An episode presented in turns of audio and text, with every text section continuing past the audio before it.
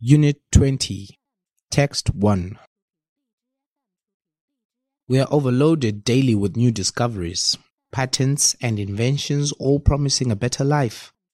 But that better life has not been forthcoming for most. To many, well funded entrepreneurial efforts turn out to promise more than they can deliver or read as parody. When everything is characterized as world changing is anything.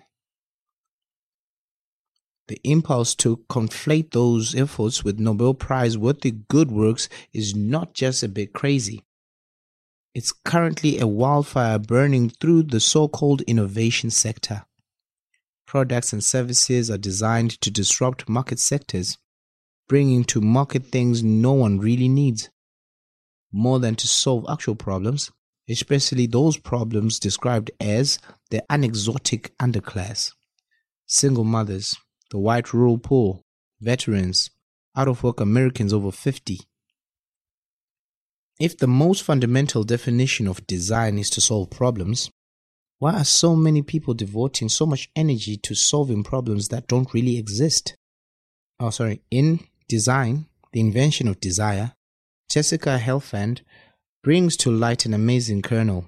Hack, a term so beloved in Silicon Valley that it's painted on the courtyard of the Facebook campus and is visible from planes flying overhead. To hack is to cut, to gash, to break. It proceeds from the belief that nothing is worth saving, that everything needs fixing. But is that really the case? Are we fixing the right things? Empathy, humility, compassion, conscious. These are the key ingredients missing in the pursuit of innovation. Ms. Helfand argues that design, and by extension, innovation, is now predicated less on creating and more on the undoing of the work of others. In this humility poor environment, the idea of disruption appeals as a kind of subversive provocation, she writes. Too many designers think they are innovating when they are merely breaking and entering. In this way, innovation is very much mirroring the larger public discourse. A distrust of institutions combined with unabashed confidence in one's own judgments shifts solutions away from fixing, repairing or improving, and shoves them towards destruction for its own sake.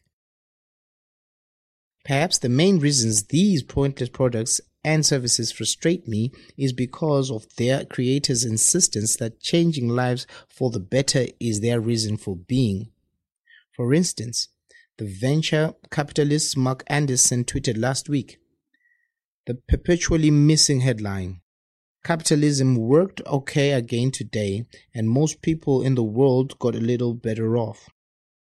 Meanwhile, in San Francisco, where Silicon Valley is based, sea level rise is ominous. The income gap between the rich and poor has been growing faster than in any other city in the nation. And a minimum salary of $254,000 is required to afford an average priced home. Who exactly is better off? Ms. Helfand calls for a deeper embrace of personal vigilance.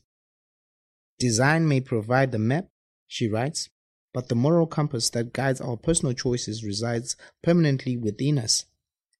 Can we reset the moral compass? Maybe we can start by not being a bunch of hacks.